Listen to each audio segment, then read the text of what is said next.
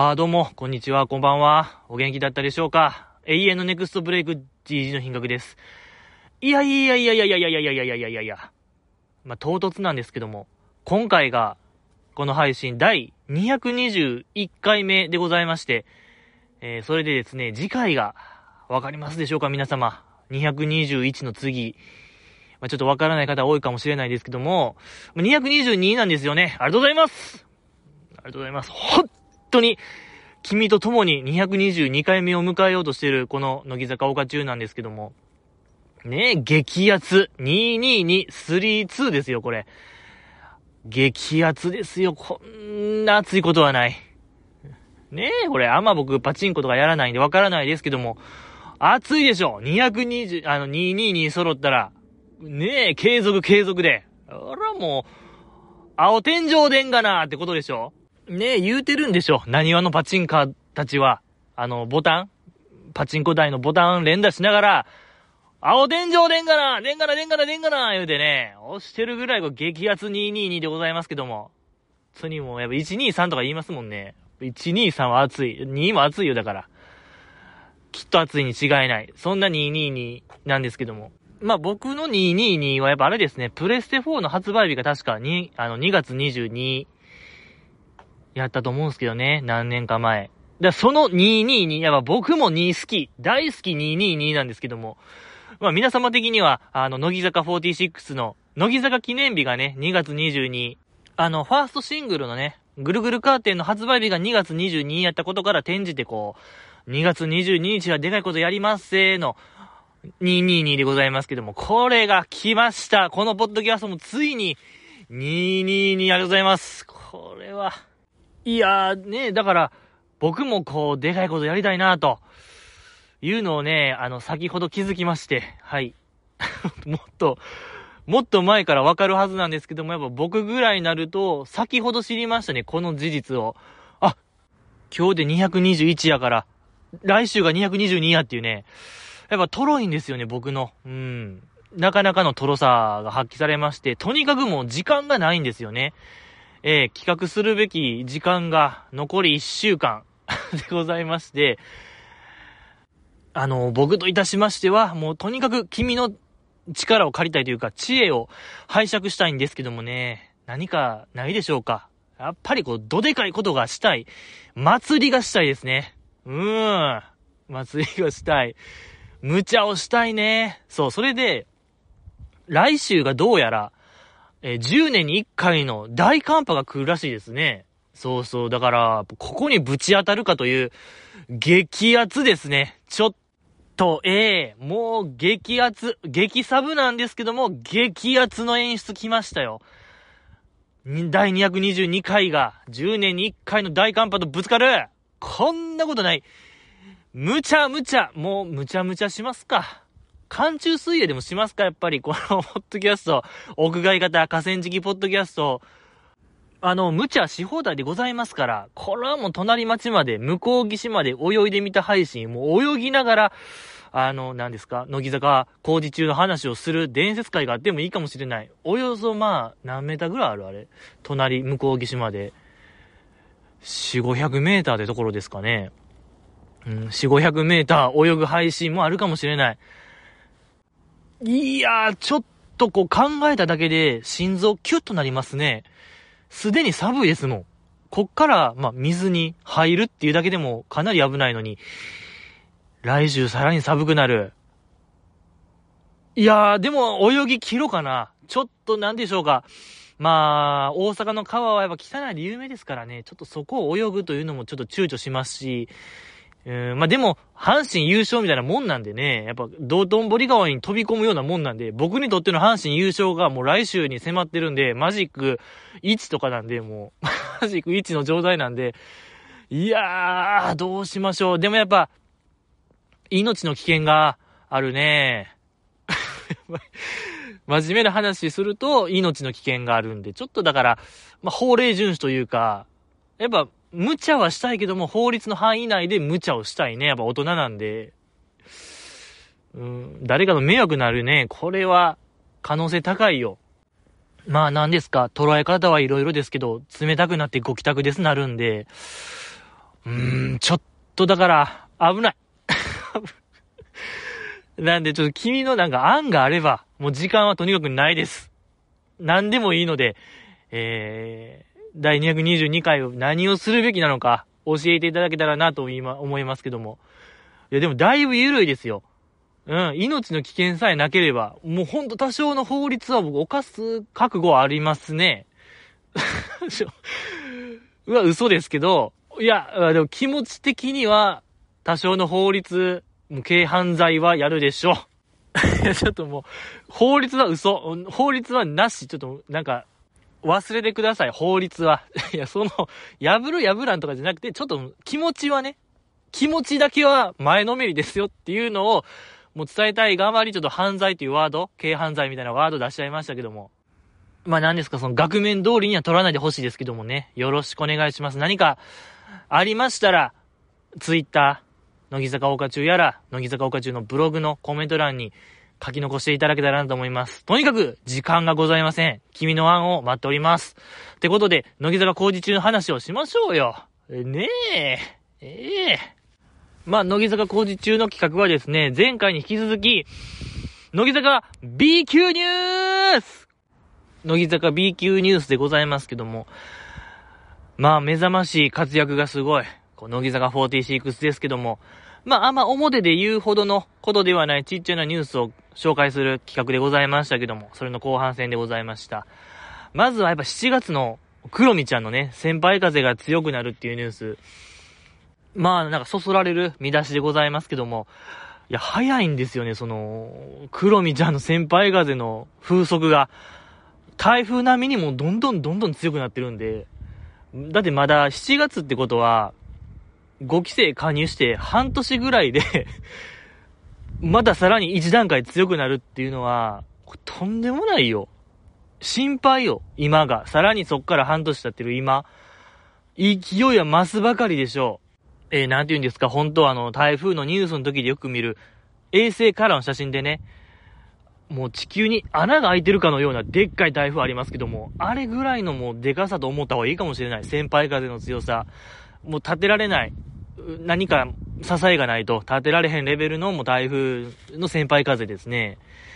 いやー、強、強いんですよね、クロミちゃんの先輩風。だって今、まあ番組の最後で言うてましたけども、その前編後編の間、ちょっとした休憩の時に、マナッタンが、クロミちゃんと話してて、最後グータッチされたっていう、とんでもない。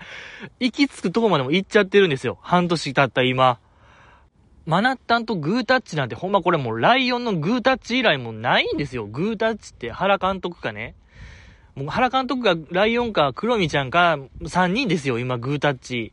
いやもう未来キーズ探したいな、僕も。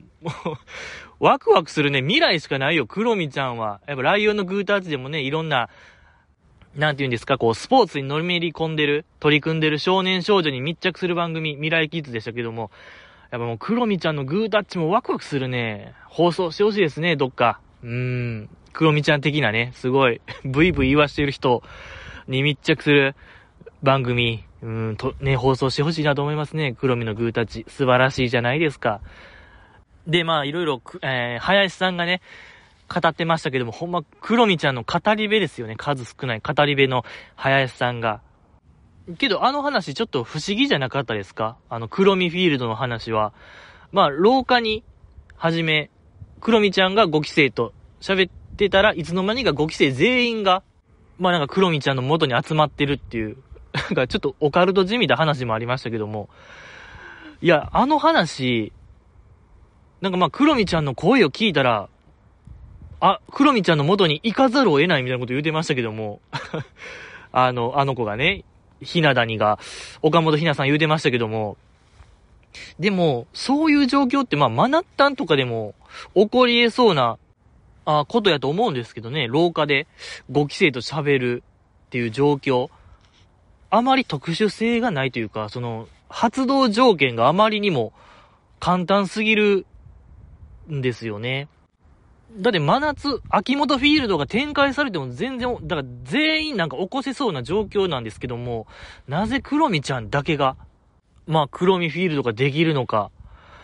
で、やってることは近況報告っていう、またこれもなんか、あの、平凡なことというか、そこまで特別性がないことなのがまだ面白いんですよね。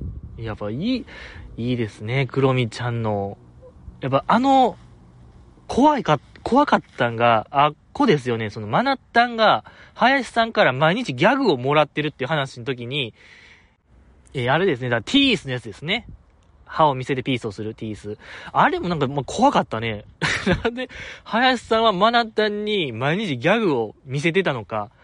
ちょ、だから、クレイジーなんですよね、この新4規制が。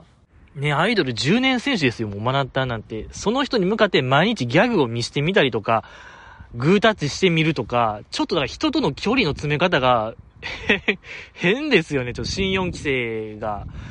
うん、本当に4番目の光、遅れてきた4番目の光ではありますけども、まあちょっと話はそれましたけども、まあそこで 林さんからバナナマンに何かギャグをくださいっていう流れがありましたけども、あれですね、設楽さんが、えー、林ンスとか、日村さんが、林の木。で、はい、じゃあやってって言われて、林さんが、あの、林ンスとか、林の木ってやってる、あっこのやっぱ林さんの表情も良かったんですよね、あれ。なんか恥ずかし、恥ずかしくないですよ、みたいな顔をしてるんですけども、絶対恥ずかしい顔。隠しきれない乙女心というか、絶対、うん、恥ずかしいんやろうなっていうあの表情めちゃくちゃ好きなんですよ、ああいうの。うん、我慢、恥ずかしさを我慢する顔というか、たまらなかったですね、あの林さん。なんか恥ずかしい顔したら、ちょっとなんかまた、流れがおかしくなるとか、そういうのがあったんでしょうかね。林さん的な配慮。自分からください言うてるから、それでなんか恥じらいを持ったら、ちゃうやろ。でも恥ずかしい、林の木。よかったですね、あれは。可愛すぎましたね、あの林さんが。で、そこじゃなくて、最後の最後に、設楽さんが、じゃあ、黒見やってみて、みたいな、林の木。まあ、無茶なぶりですよね。それに対して黒見ちゃんが、黒見、はるかまきり、つって、まあ、めちゃくちゃ受けてましたけども、面白かったですし、怖ーっと思いましたね。あのなんか学習能力の高さというか、信じられへんスピードで なんか、学習してる黒見ちゃん。AI ですよ。本当に。これ近々もうシンギシンギュラリティは起こるなっていう確信しましたね、僕は。まあ、あの、黒見ちゃんを見て、ああ、もう近々、革命は起こるなと思いましたね。ターミネーターみたいな世界になるなと。思っちゃいましたね、あれは。すご、なんかす、こ、すごかった、あれ。なんか、すごいもん見たなと思いましたね、あの瞬間は。まあだから本当にもう勢いは増すばかりで、もうまさに超大型台風になってるんですよね、クロミちゃんが。まあでも予見できなかったですね、この状況。去年の秋ぐらいから、クロミちゃんが爆発するという運命と言いましょうか。いやー、こやっぱわからないもんですね、アイドルって。信じられへん大化けがある。面白いですね。だってその、個人 PV ですか ?4 期生の、まあ、クロミちゃんのやつ。前も、個人 PV の時言いましたけど、如実に緊張してるんですよね、クロミちゃんのやつ。2個ありますけども、どれも緊張してるんですよね。信じられ、OK カットこれは OK テイクなんかって考え、ほんまほんまですかっていうのが採用されてて。だからまあわからないもんですよ。僕のほんと感性は終わってるなと思いましたね。ちょっと、うん、全然まだまだですね。やっぱライブでも、クロミちゃん、今もなお緊張感が伝わるんですよね。パフォーマンス。特に序盤。もう目がギュンギュンに泳いでるんですよね。素人の僕が見ても、あ、もう黒見ちゃんめちゃめちゃ緊張してるやん。ド緊張やんっていうぐらいの目が泳ぎきってる。焦点が定まってない黒見ちゃん。やのに、そのマーヤの卒コンとかでは、肩ポンポンとして大丈夫やでみたいな、謎のかましを入れる黒見ちゃん。もうわからないんですよね。心の整合性が全く取れてない。理解ができない。黒見ちゃんは本当に底なしですね。うん。まあでもやっぱここまでブレイクというか、大旋風を起こしたのは紛れもなく、林さんとか、あの、乃木坂に相談だでのやっぱ松尾ちゃんという周りのバックアップ、4期生のバックアップがあってこそっていうのがまたいいですね。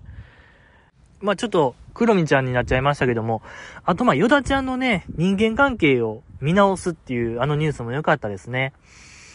まあ去年は、目標として、乃木坂メンバーともっと仲良くなるっていうことで、いろいろ声をかけてるんですけども、みたいな話でしたけども。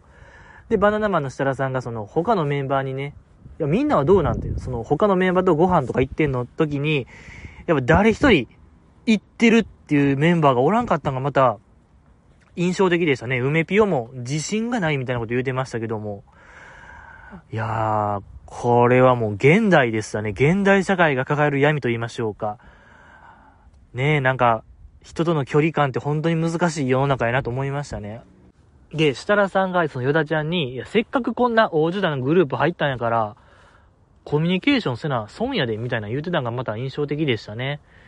えー、だから僕もちょっとやっぱり、ね、今一人になっちゃったこの状況でございますから、もうせっかく一人になったんですから、これはもうちょっと孤独死上等、個人孤独時代を突き詰めると言いましょうか。もうなんか、のたれ人でやろうと思いましたね。もういつか、その辺で。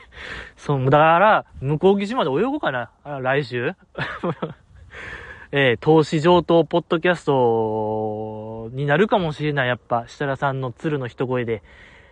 とかちょっと話戻りますけども、そのギャガーの時、ギャグはやり続けた方がいいで、みたいなこと言うてましたよね。いつか評価されるか、まあ評価されへんか。まあとにかくやり続けることが大事。スタートラインにも立た立たれへんみたいな言うてましたけども、やっぱ僕も、低層観念っていうあの、ギャグ、言い続けないといけないと思いましたね。ちょっとサボってました。怠ってましたね。もう去年の下半期ぐらいからほぼ発することのなかった低層観念。え、なんか僕も言い続けて、とにかく言い続けようと思いました。やっぱ設楽さんからの金言なんで、これは。うん。形にしたいですね。なんとかしてこの低層観念を。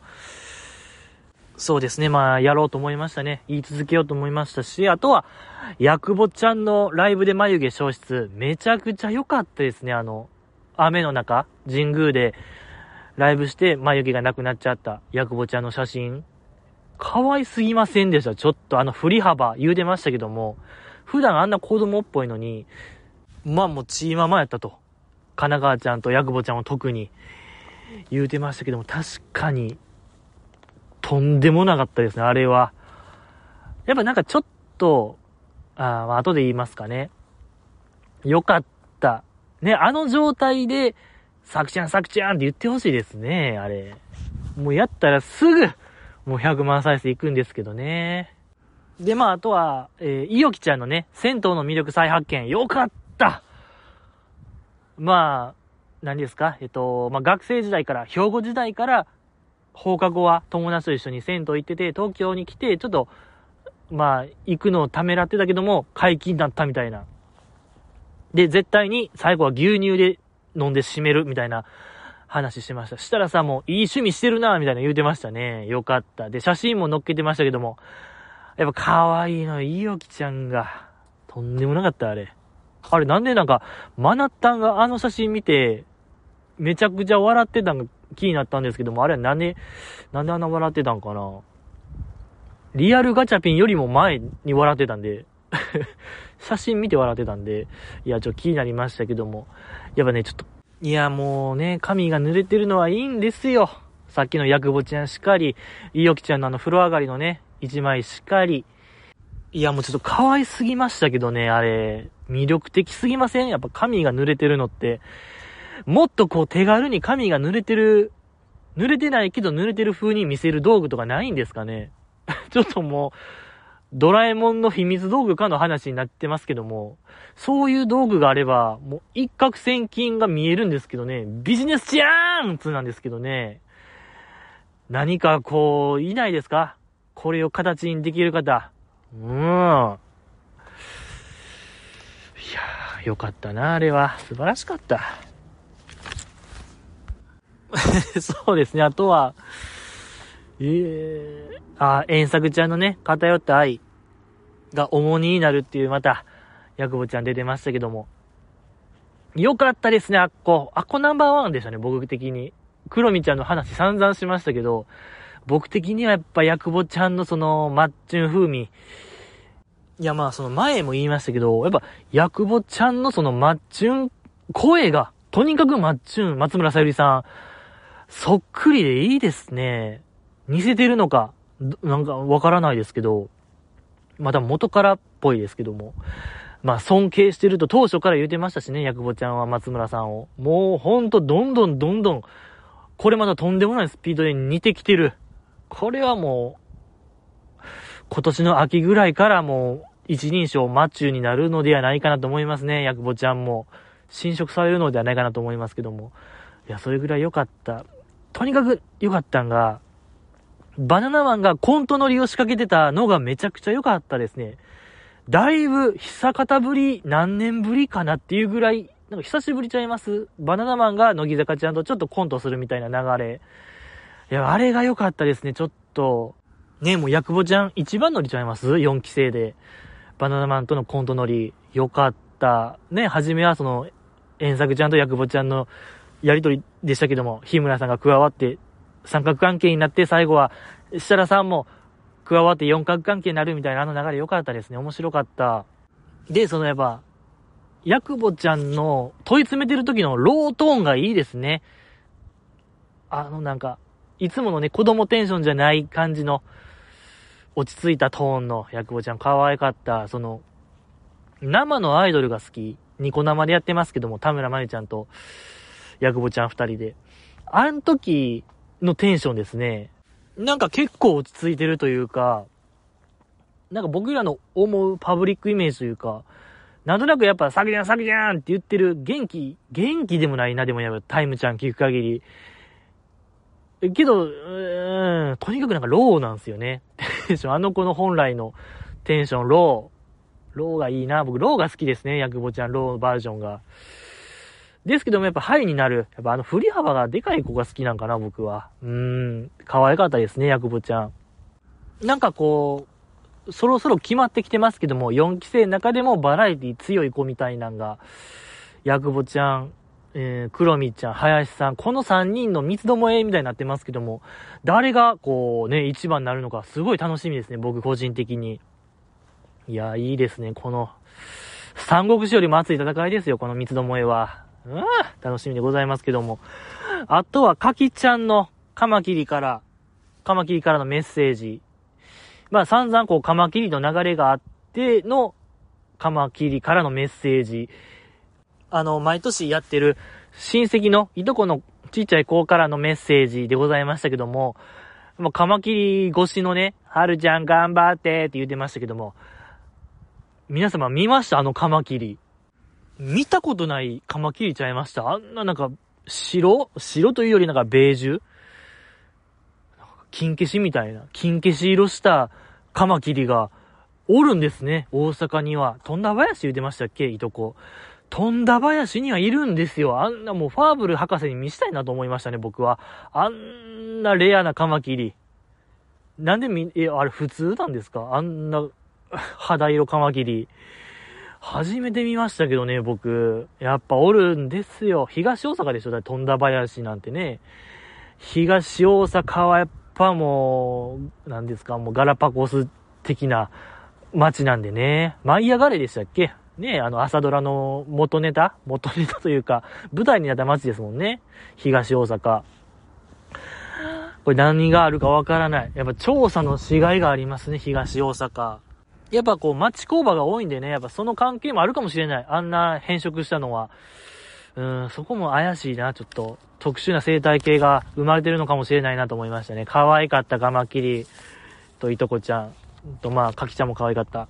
あとは、ゆみきちゃんのね、あれよ、おばあちゃんの関節が美魔女っていうね、これまたでかいニュースがありましたけども、確かに、膝とか肘、黒くなかったでしたね。めちゃくちゃ綺麗。綺麗すぎて、その日村さんが膝の写真見て、これはどこって言ってるぐらい、やっぱもうわからないぐらい、どこの部位なのかわからないぐらい、やっぱ白い、綺麗な肘と膝でございましたね、ゆみきちゃんのおばあちゃん。で、秘訣が、絶対に肘と膝をつかないのが秘訣やって言ってましたけども、そんなことあります？いや、そんな、70歳から80歳を行ったり来たりしてる言ってましたけども、その70、7、80年間、肘膝つけないで、生活ってできるんですか？いや、だってその、朝起きる時とか絶対膝つくでしょ ?100。どうやって起きてんの？ゆみきちゃんのおばあちゃん。まあ、とか、正座とかね。正座とかもしてないんですかね。だってやっぱ70代から80代ってめちゃくちゃ正座してきた世代でしょ。一番正座してる世代でしょ、今。この日本で。あんましてへんかったん。ほぼしてない。とかしてへんでしょ。あの膝を、あの肘、膝を見る限り、ゼロ正座の生活をしてきた変な人よ。いや、変な、変な人というか、めちゃくちゃレアよ。レアすぎるレア。激レアさんですよ。本当の、本当に激レアさん見つけましたね、あれは。法事とかどうしてたんですかねゆみきちゃんのおばあちゃん。立ってたんかな？法事の時。としか考え、まあ、一瞬はついていいんでしょ？おそらく、その、絶対つけへんって言ってたけども、あれはゆみきちゃんが持ってるだけで、まあ、必要不可欠な時はやるけども、でも、法事って結構長丁場よ。1時間ぐらい正座しとかなあかんから、それはルールに反するからね、やっぱゆみきちゃんのおばあちゃん的にも。いや、これ気になりますね、法事。いや、これ立って参加が一番濃厚ですね。あんまおらんけどね、立つ、立ち見席、法事立ち見バージョン。基本やっぱみんなね、座って、あぐら書いてたんかなあぐら書くのがまあ、考えられるべき、一番なんか可能性として高そうですけどね。いやー、どうしてたんかな、ゆみきのおばあちゃん、ゆみきちゃんのおばあちゃん。なんかでもそう考えたら、ゆみきちゃんが生まれてくるのはこう、やっぱ必然というか、やっぱちょっと不思議なおばあちゃんですね。なんかこうね、血は争えないと言いましょうか。すごいな、やっぱ勝てないですね。なんか DNA というか血、血の強さみたいなのが出てていいですね。やっぱ弓木家は不思議ですね。可愛かった。あとはあれですね、林さんのミカのミイラ化に成功っていうね、これまたでかいニュースがありましたね。去年のあの、バレンタイン企画ですね。ひなちまからもらった似顔絵のみかんを捨てるわけにはいかず、なんかエアコンとか温度調整をしっかりして、みかんのミイラ化に成功、水気を完全に飛ばすことに成功した。まあ先輩思いなのはわかるんですけども、エアコンだけでできるんですか？あんなことって。除湿モードとかしてたんかなずっと。え、でも除湿モードだけであんな水気完全に飛ばせるもんなんですか？いや、まあ除湿とは書いてますけども、湿度を飛ばすとは書いてますけども、いやー、にしてもカチカチでしたよ、あのみかん。すごい本当に湿度ゼロ。うーん。まあ、でも、田舎のなんか軒先とかでね、果物干してるとかよう見ますもんね。天日干しみたいな感じで。まあ、だからいけんこともないかなと思うんですけども、いや、にしても、あっこまで水気ゼロじゃないよ。ほんともう砂漠みたいな感じでしたもん。湿度ゼロ。もうゼロというか、なんかこの星の気候じゃないというか 別の、うん、別の星の気候ににでも置いてたのかのような、もう見たことないみかんになってたんで、いや、ほんとこれは大革命ですよ。もう、バイオ研究の第一人者みたいな感じで生きるんですよ、もう。林さんのほんとなんか、インテリジェンスでしたね、あれは。もうバイオ、バイオバイオで、バイオ鈴木、バイバイオ林として僕はもう命名したいね。やっぱあっこまで、みかんをカラカラにできるのは、優れた才能やと思いますけども。でね、最近また新しい冷蔵庫を買ったらしくてね、そこに以前マイチュンから買ってもらった、おごってもらったペットボトルを、まあ、新しい冷蔵庫に移すことに成功。いや、これまだ持ってるんかいっていうのもありましたけども、あるんちゃうかな？来、えー、今年の B 級ニュースとかで、マイチュンのあのペットボトルの何かしらの、なんか保存方法をテーマになんかやるんちゃうかなと僕は思いますね。どうなんすかね？ああいうペットボトルってずっと置いてたら減っていくとかってないんすかね？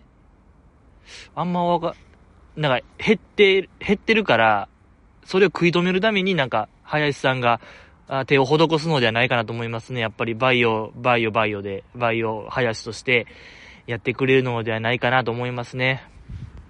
いや、しかしその前回の井上なぎちゃんもそうでしたけども、物に愛着湧く子多いですね。なんか乃木坂って最近。適性としてあるのかもしれないですね。よくありますけども、負けず嫌いが多いとか、せっかちな子が多いとか、の中に、物に情が映る子が多いみたいな、うん、気質があるのかもしれないですね。ひょっとしたらアイドルになる上で、えー、有利な資質かもしれないですね。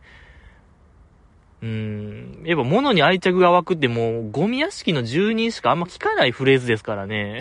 かな、ちょ、怖いのよ。そこが心配。やっぱ井上なぎちゃんも言うてましたけども、気がついたら、家に、乃木坂グッズがあるみたいな、完全になんかもう、それでしか聞かないセリフなんでね。あの、ゴミ屋敷の家主のセリフ以外で初めて聞きましたね、僕。うん、井上なぎちゃんが二人目。二人目というか、新しいパターンでございましたけども。まあ、物を大事にするっていうのはいいことですよね。以上でございます。ありがとうございました。まだ、あ、来週がね、来週というかもう今週が、代理バトル、後輩代理バトルでございましたけども、ちょっといろいろあってね、また、前半部分と今が食い違う感じになってますね。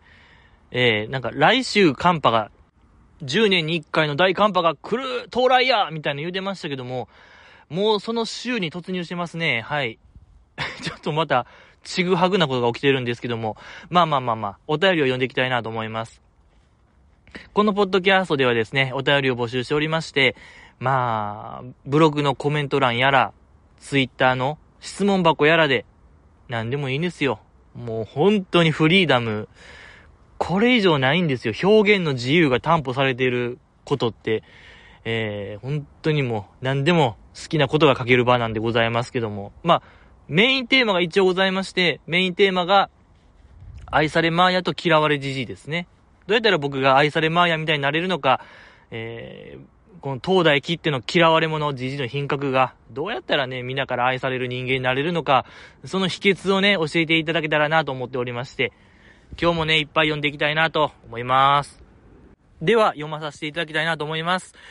1月21日土曜日、ほがらがジャンプ、かりん、Vlog パリディズニー編、シャープ1、根っから陽気なゆったんかわいい、そして18万点ドヤ顔のかりんちゃん最高。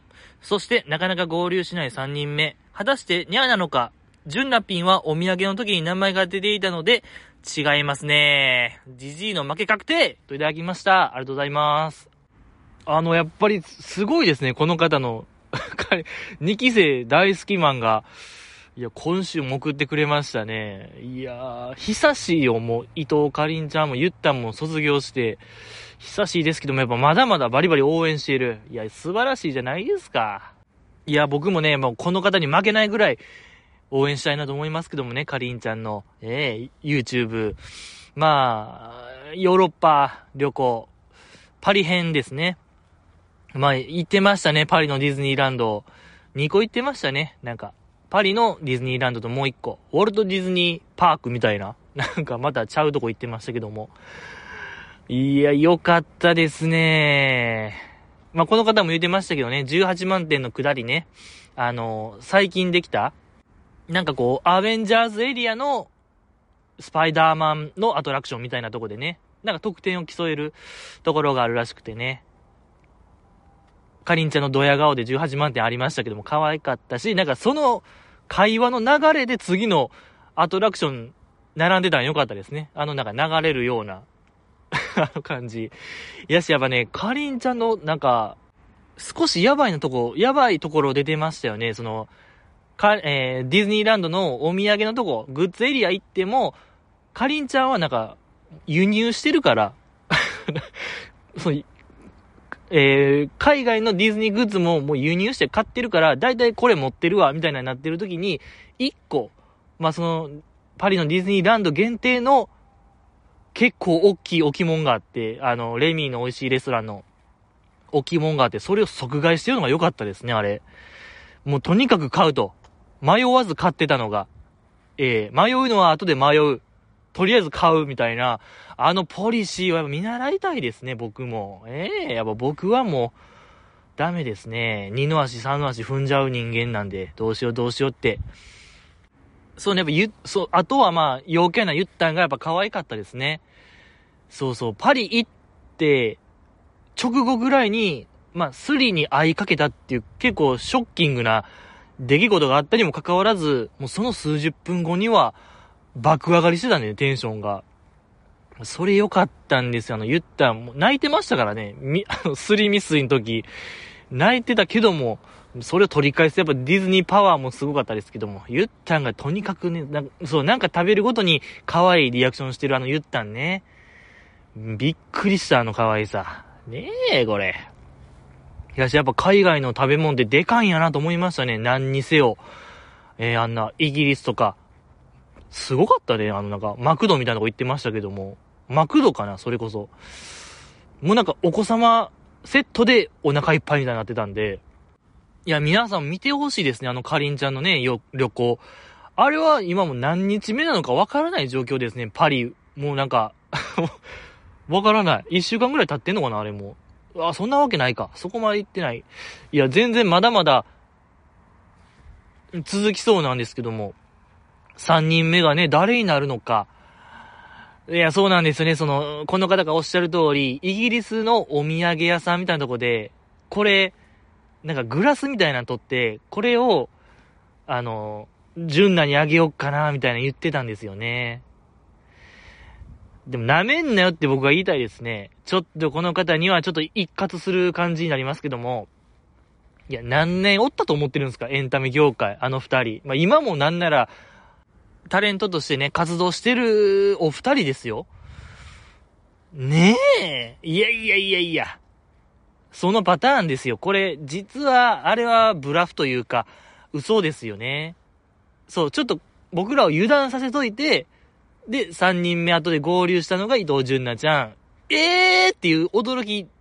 それは普通に登場よりも何倍も驚くというのがあるんでね、やっぱベタな、あの、方程式みたいなものが、やっぱそれやってるんで、だから君はもうまんまとはめられてると言っても過言ではない。僕はなんならもう確定やなと思いましたね。あれを見て。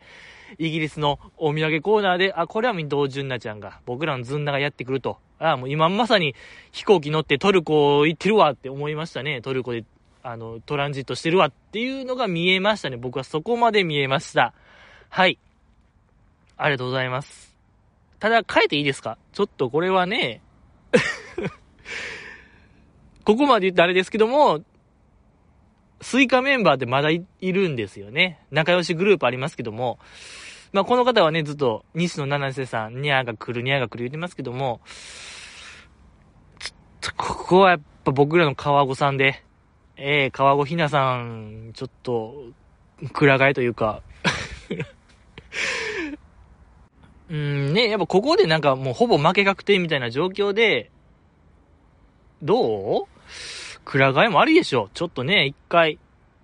うん、そこでちょっとね、いや、一回言ったからには貫き通せよみたいな心の狭いことは言わないはずだと僕は思うので、僕はちょっと川越ひなさんで勝負しようかなと思いますね。ええー、もう向かってるよ。本当にもうパリへ直行で、ええー、飛行機乗って向かってる にかけようかなと思いますね。でも今考えたら年末年始、あんまり川越さんツイッター更新してなかったような気もするんで、これはあるんですよ、川越さん。ありがとうございました。もらいましたね、これ。もろた。もろた、もろたってことですね。ありがとうございました。次、読みたいと思います。僕らの純なピン、1月20日金曜日、いかにも伊藤修斗っぽい映像やったなぁといただきました。ありがとうございます。まずはやっぱ、純なピン。いや、僕なんか、前回、結構、厳重注意みたいなのしたんですけどね。その伊藤純奈さんのことを、純奈ピンは、これ、のけもんなるでーって僕結構強めの関西弁で、ね、うん、注意したんですけども、増えてるね。さっきの方もそうやし、今の方もそうやし、この後の方もそうやし、悲しいですね。届かないんですね、僕の言葉ってなかなか。うーん。で、な、なんなんですか、この方。いかにも伊藤修斗っぽい映像やな、言うてるけど。まあ、おそらくあれですよね、その、乃木恋ですか乃木坂の恋愛シミュレーションゲームのアプリのやつありますけども、あれで今、バレンタインイベントがあってね、なんか、それのイベントで、伊藤修斗さんが撮られてる乃木坂の映像が見れるみたいな話やと思うんですけども、やってないですね、僕はもう。乃木恋を。全くやってない。何年もやってない。マッチュのアンダー彼氏で終わりましたね。うん、なんか、うん、なんか悪い奴を、マッチュンから守るために僕が相撲の技でのしましたね。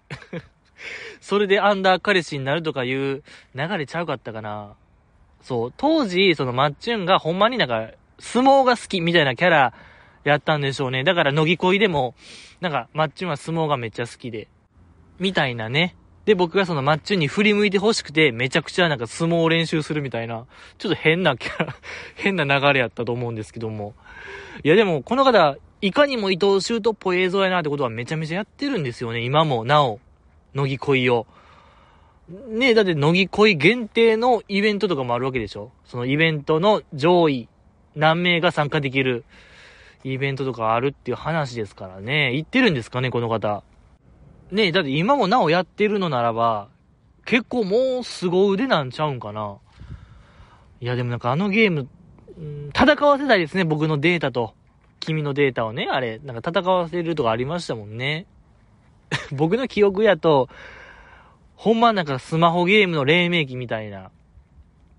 まあ、ギリなんかモバゲーみたいなノリやったような気するんですけどね。なんか怪盗ロワイヤルみたいなノリで、数字と数字をぶつけるようなゲームやったような気するんですけどね。戦わせたいですね、僕の当時。いやーもう星7とかおったんちゃうかな僕の宝物の星7の。もう覚えてないなどんな、誰やったのか、星7。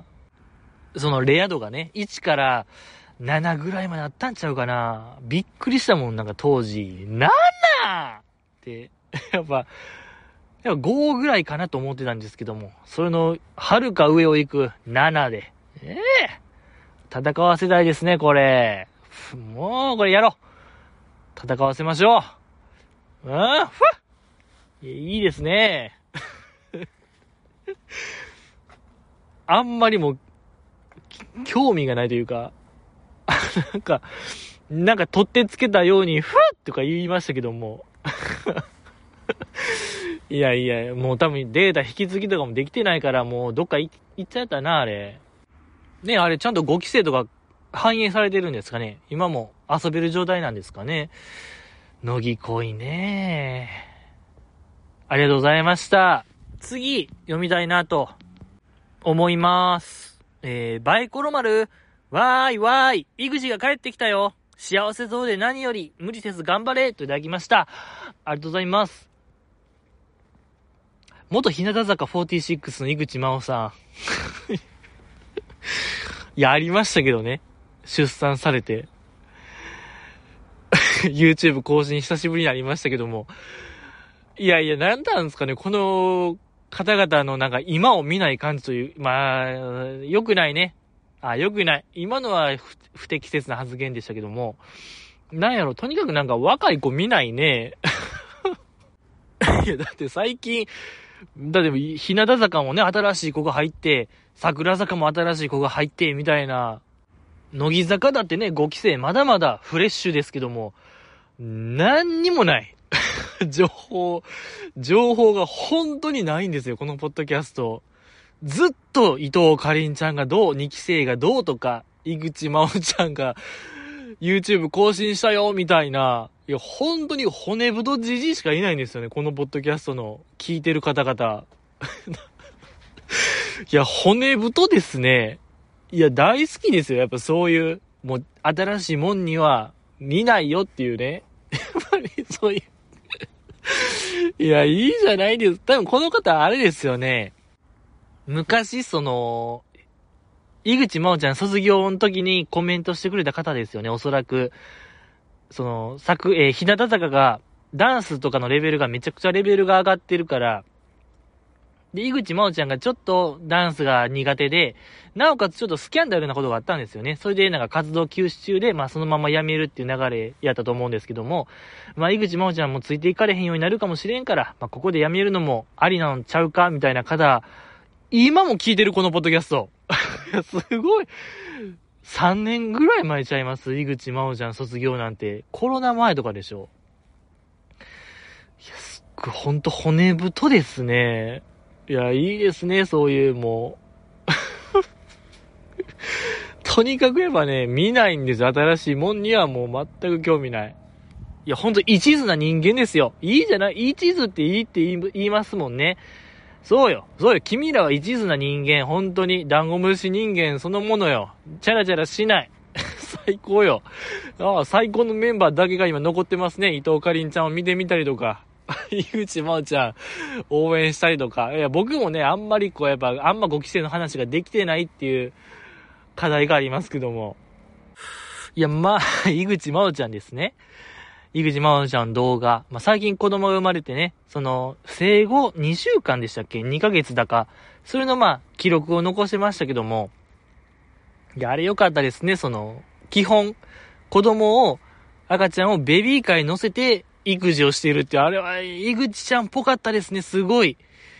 あれが一番良かった。ベビーカーに乗せて、ちょっとぐずったりしたら、あの、ベビーカーを揺らしてみるとか。いや、まあ、あの子からしたら、あん、ま、笑ったらいけないかもしれないですけどね。てか、そうよ、僕は育児をしたことないから、あの、笑う資格なんてないんですけども、そうよ、あれが普通なのかもしれない。全然。あ、そうよ、僕がいたんですよ。よくない。あるかもしれないですよね、そういう。家の中にベビーカー置いて、まあ、そこが、赤ちゃんが落ち着くのならば、それでね、家の中に、家の中やけどもベビーカーで育児をするっていうのはありよ。うん。ただやっぱあまりにも井口ちゃんっぽかったなと思ってね。あの子っぽい。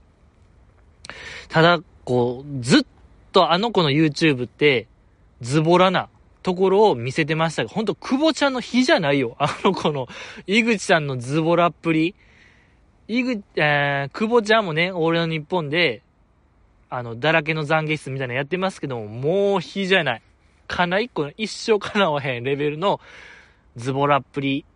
桁が一つ二つちゃうんですけども、井口さんは。でも、なんかそれでね、モテへんみたいなのをテーマにやってましたけども、やっぱそこはアイドル。すぐ結婚できるんですよ。なんかまあ、その気になれば。っていうのがやっぱちょっと悲しかったな、僕は。うーん。なんと言いましょうか、このダンゴムシ人間的には、引っかかりましたね。その、あ、忘れてたとやっぱそういうパターン、あ、小松パターンやとこれは、えー、小松さんも、なんかそういう、いけてない人間ですよ、みたいな立ち振る舞いして結局は、みたいな、やることやってました。お疲れした、みたいな感じ、あ忘れてたって。踊らされてた、また僕はと。ちょっと悲しい気持ちになりましたけども。いや、でもあの子のその大食い動画とかはめちゃくちゃおもろかったですけどね。大食い動画とか、辛、激辛を食べる動画とかは見応えありましたね。うん、なんか、井口真央さん、顔が無になるんですよね。なんか、物を食べるとき、一瞬無になる瞬間があるんですけども、僕あの瞬間がめちゃくちゃ好きでしたね。うん、なんとも言えない。どうしたっていう、ど、ど、大丈夫？みたいな瞬間いや、まあ普通やと思うんですけども、あの子は意識せずとも食べてる行為なんですけども、なんかでも顔が無になるんですよね。大好きでした。ですし、ほんまになんかあの子の自堕落っぷりがガチンコやなっていうのがよく伝わる動画で、やっぱ大好きでしたね。ですけども、その、最新回ですか？育児してるやつはもうなんか真人間になってましたね。あっこまで変われるのかと、え思えるぐらい激変してましたけどね。そう。で、まあ、何ですか？出産から2週間、2ヶ月経ってもなんかまだ体は痛いみたいな。やっぱ壮絶なんですね。出産って。まあ言うてましたけども、その、出産した後の体は、交通事故1ヶ月分に相当するみたいな、全治1ヶ月ぐらいの怪我やみたい、あの、体のダメージが来るみたいな、ごいよ。なかなかもう座ることも億劫やみたいに言ってましたからね。か、下半身が痛いみたいに言ってましたけども。いや、すごいよ。いやし、やっぱ可愛いですね。井口真央さん、僕、日向坂で相当好きでしたね。今考えたら。うん、ニブちゃん並みに好きでしたね。そう、ニブちゃん、ベミホちゃん、井口真央さんぐらい、もうスリー、あー、富田鈴香さんもよかったな。いやーもう大好きでしたね。ありがとうございました。そんな感じでございますか？今日は。ありがとうございました。